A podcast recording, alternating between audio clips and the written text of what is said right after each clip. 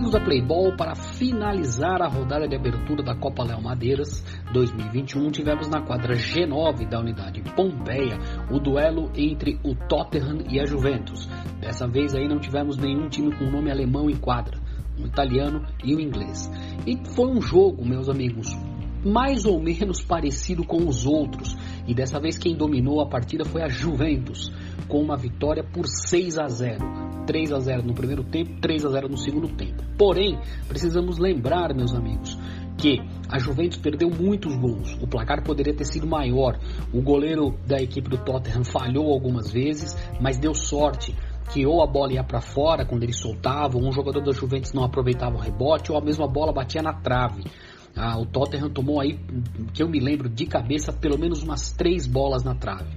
E o grande destaque da Juventus foi o camisa 8 Stefano, com gols e assistências e com boas jogadas individuais.